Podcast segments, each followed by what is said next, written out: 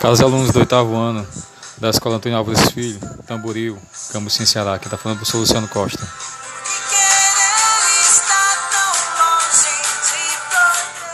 Nosso assunto hoje, português, portuguesais, é falando sobre um pouco sobre crônica reflexiva. Né?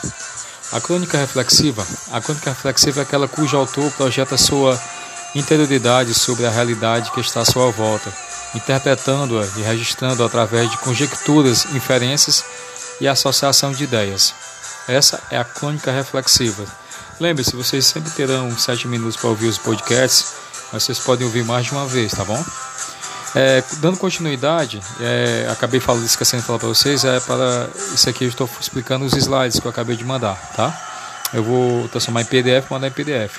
Crônica, estou no terceiro slide, diz assim: O gênero textual crônica abrange textos que apresentam um fato da vida comum, sob uma perspectiva nova e pessoal. Entre os vários tipos de crônica, destacam-se as crônicas narrativas, que desenvolvem um enredo, e as crônicas reflexivas, que apresentam observações e impressões do cronista acerca de um assunto.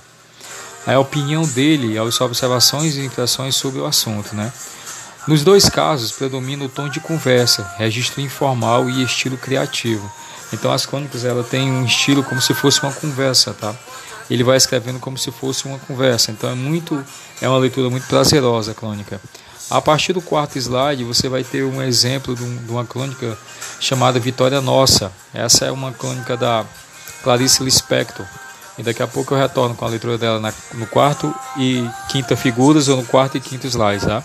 Daqui a pouco o professor Luciano Costa retorna para o segundo podcast. Mal começou.